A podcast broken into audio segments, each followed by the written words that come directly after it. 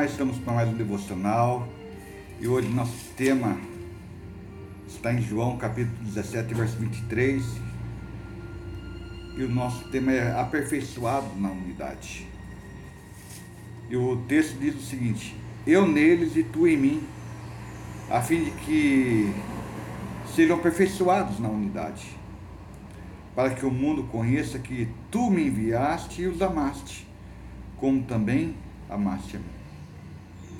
Jesus, nessa oração sacerdotal, tem colocado diante de Deus que nessa unidade que nós temos com Ele e para Ele, somos aperfeiçoados na Sua graça, no Seu amor, aperfeiçoados na Sua glória.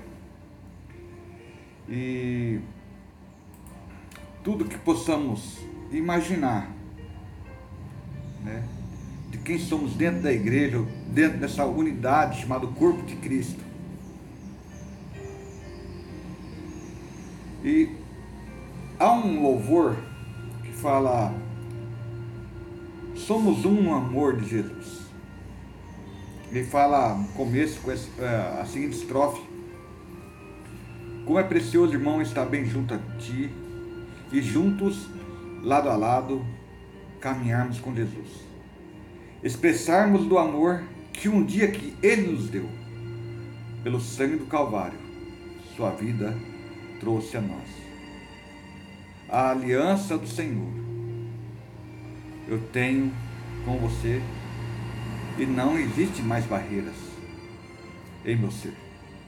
Eu sou livre para te amar, para te aceitar e para te pedir: perdoa-me, meu irmão esse louvor é lindo porque nos faz entender, assim como Jesus mostrou com o Pai no verso 22, o seguinte: ó, Eu tenho transmitido da glória, da glória que me tens dado, para que seja um como nós o somos. Deus tem exigido de nós esta unidade, mas só somos aperfeiçoados nesse amor e nessa graça. Porque, como diz lá em Romanos 12, 5, fala assim: ó, assim nós que somos muitos, somos um só corpo em Cristo, mas individualmente somos membros uns dos outros. Eu gostaria de ter o dom de cantar, mal tenho de falar, né? Mas acho lindo os louvores das pessoas que têm esse dom do louvor, para entoar louvores a Deus, alcançar vidas, almas, com os seus cânticos maravilhosos, qual que Deus penetra profundamente por meio do louvor, nos constrangendo nos preparando para a mensagem que será pregada. Mas infelizmente eu não tenho, mas Deus me deu o outro dom que outro irmão do louvor não tem, que é da área de ensino para estar é, discipulando, levando as pessoas a conhecerem mais de Deus, se aprimorarem mais da palavra de Deus. Então nós vemos que cada um temos o seu valor aqui dentro da, da obra do Senhor. Mas nós somos aperfeiçoados na sua santificação. Ora, em Efésios 4,12 diz o seguinte: ó, quando o aperfeiçoamento dos santos para a obra do ministério, para a edificação do corpo de Cristo. Querendo o aperfeiçoamento dos santos. Quem quer esse aperfeiçoamento dos santos? O próprio Deus, o próprio Cristo, para a obra do seu ministério que ele começou aqui. E esse ministério é através de amor, de unidade, de santidade.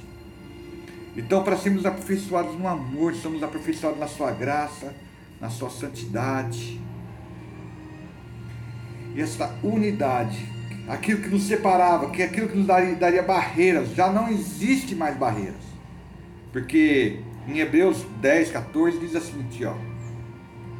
Porque como uma só obração, ou seja, um sacrifício voluntário,